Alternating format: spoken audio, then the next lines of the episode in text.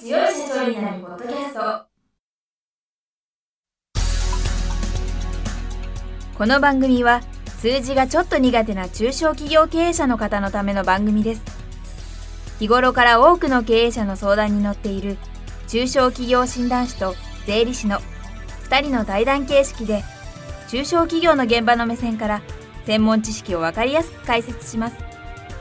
会社経営に数字を上手に活用していただくために会計税金融資などをテーマにお伝えしていきます。こんにちは。中小企業診断士の六角です。いつも数字に強い社長になるポッドキャストをお聞きいただきありがとうございます。今回も第一公募の変更点が全くなくてちょっと拍子抜けしている中小企業診断士の川崎智子先生と安田史郎先生をゲストにお招きしております。安田先生川崎先生今週もよろしくお願いいたします。よろしくお願いします。二次公募どうでしたか？いやーこれシロさんどうでした？これ。私はまだまだ今週は出ないと思ってたのではい。出たかって感じですね。もうもうそこそこだけですよ。いやもう本当にあのー今日ね今収録してますのがこの令和3年5月、えー20日20日の木曜日なんですが、まあ、おそらくこれ21日金曜日のゆあの夕方ぐらいに出るのかなというふうに予想予想してましたがまさかの今日でしたね。そこがまず1点目あのあ意外と木曜日に出たんだと。あとあの締め切りが7月2日の金曜日ということでちょっと思ったよりか早かったかなという印象はありますね。はい。そうですね。まあもう本当にそこが今一番の驚きで内容はそこまで特に驚きないのが驚きって感じですよね。なるほど。確かにそうですね。驚きがないのが驚き。あそうかもしれないですねそれで事前着手申請は2月15日からということで変更はなくて、変更はなかったですね。ありがとうございます。そうです。そうですね。はい。それはもう私再三こうなるべきと言ってたんであの当たってよかったです。正解。やりました。よし他変更点ってありましたか？えーとですねその補助あごめんなさい、えー、と申請の要件のところでですねあの一時では申請前直近6ヶ月という表現だったのが今回変更が入りましてえ2020年の10月以降の連続する6ヶ月のうち2の3ヶ月という表現に変わりましたね。ここの部分がちょっと変わったかなというところですね。あとあの緊急事態宣言特別枠に関しては、えー、と1から3月と言われていたのが、えー1から5月でしたっけ？ここの部分が変わってきたかなという感じですね。ただまあこの辺はなんとなく予測がついていたようなところだったのでまあまあなるほどねという感じでしょうかね。緊急事態宣言枠の事業計画は10枚以内？あそうだそうだ。それもありそうだそうだ。それでしたね。それもありましたね。そこもありましたねそうだそうだあのー通常であれば、えっと、前回までは、えっと、枠ですねどの、えーコースで、えー申し込むにしてもどの枠で申し込むにしてもはいえっとワードで A4 で、えー15ページ以内だったのが今回緊急事態宣言特別枠に関しては、まあ、10枚以内でねあの抑えてくださいということでしたね。そうでしたそうでしたその辺もありましたね。あとその売上減少要因はコロナの影響が明確になってなければいけないっていうことがまあ明文化されたっていうことですそうですね。はい。そこはあの明文化されましたね。今までもそういったニュアンスはすごくよくあの出てたんですけどそこがきっちり書かれるようになりましたね。その他は変わってないということですね。あまあまあまあちょこちょこ変わってはいるんですけどまあまあ大きな影響っていうところでは本当にまあそうですね。そうなってくるとそうなんですねうん。5月10日予定が5月20日公開になった理由って何が考えられるんでしょう？あとはですかねあの新規創業の方ですね。去年創業された方に関してが追記になってたのでそこはあの一時公募ではなかったところなのでもしかしたらそこかな？どうなんですかね？しゅんさんどう思います？そこでそこ,、まあ、そこもあるかもしれないしあとはその、まあまあ、一次公募で申請した人あるいはまあ申請しようとしたけど日に回った人っていうところをなるべく振り落とさない形にしたのかなっていううん。そのその事前着手の日付変わらないのもそうだし、うんうん。あとはそのこうこう1から3月っていうのをこう3から5月とかにずらさずに1から5月っていうまあ範囲を広げるようにしたこととかそのあたりかなとか。うんうんうん。うんそのさ30%減少する月っていうのをまあまあまあずらさずにやったとかそういったところで、まあ、なるなるべくそういうまあ一時で不採択の人あるいは一時に出そうとしたけど間に合わなかった人に対する配慮っていうのはちょっと感じるかなっていう。うん創業者っていうのは一時ではあまり規定されてなかったんでしたっけ？一時では書かれてなかったですそうですね。ねななのでまあそのコロナ前となるそのまあ、えー、とうんうん2020年の3月うん。までに創業してないとダメですでしたよね。全く。うんうんうんうん。二時ではいつから創業した人が大丈夫になったんですか？これがですね2020年の4月1日から、えー、2020年12月31日までなんで去年の4月1日からか。それ以降であればいけると、ただまあなのでもうそこはだいぶひ広がったのか広がっなっていう。た。そうそうですということは去年のうちに創業してれば応募は可能っていう、そう。ただコロナ前から計画しないといけないっていうのがポイントですよね。事業計画がいりますと。コロナ前にもうあの事業計画策定していたものが必要ですということになりますのでコロナ前にか策定したってどうやって証明するんでしょうね。金融機関とかに出してればいいですけどね。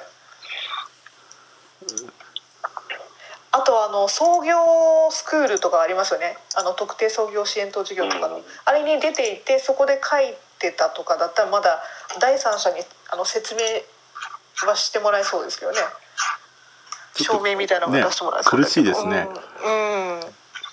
ということはあんまりその去年のうちに創業したっていうのはあんまり使えないかもしれないですね。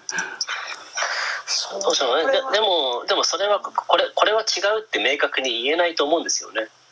うんうんうんうんそういう点ではまあ何かしらそれっぽいものを出せばソースを否定はしにくいんじゃないかなとは思ってるんですけど、そうですよね。おそらくそこは多少柔軟に。で別にだからだからといって別に採択するわけじゃなくて、まあ、あくまでテーブルに載せるだけなんで、うんうんうんうん。まあ、そそこは多少緩くてもいいのかなとは。確かあのコウコさんとかで創業融資受けてて計画書出してたらねめあのちゃんとそれで証明で出せますけどね、そういうのがあるといいですけどね。あとは金融機関の確認っていうのがうん。変更点は特になかったですか？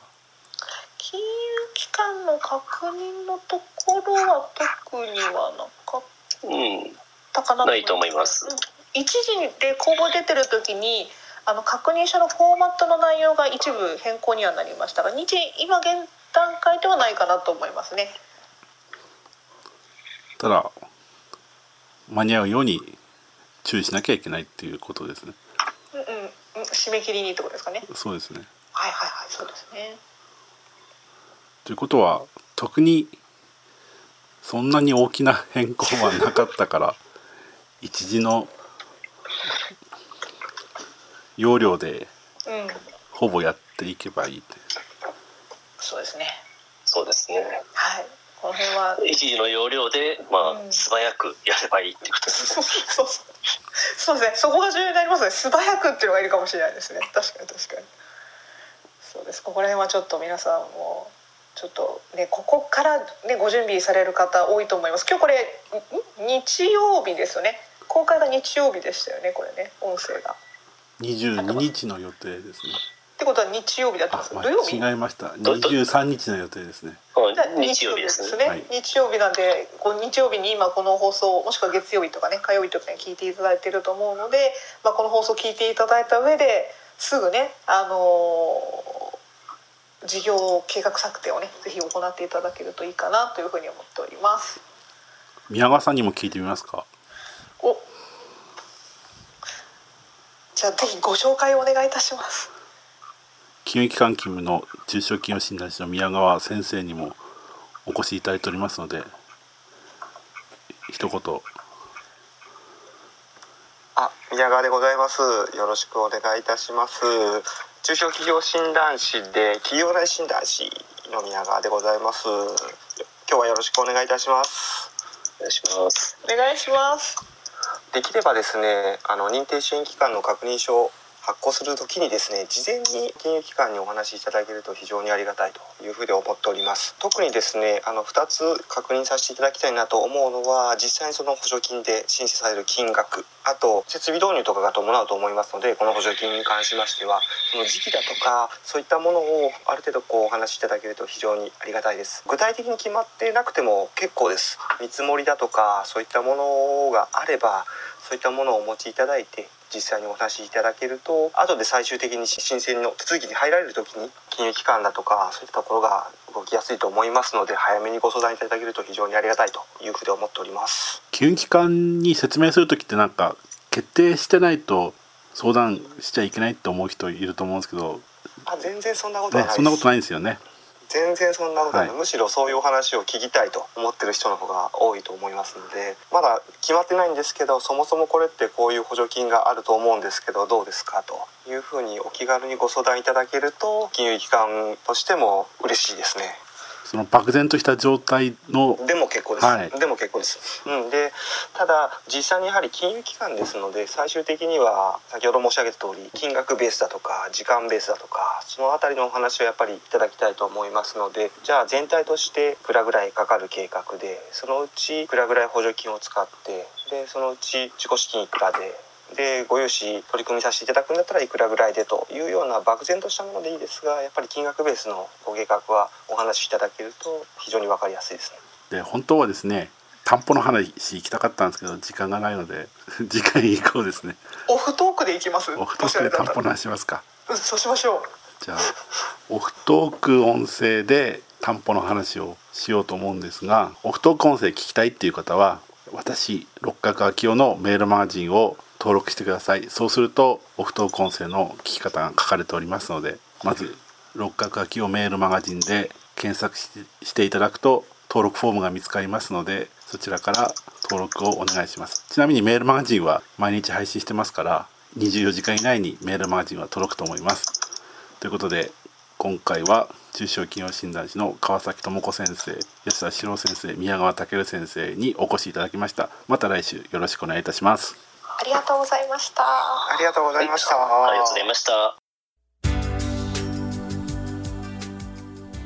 今回の対談はいかがでしたでしょうか？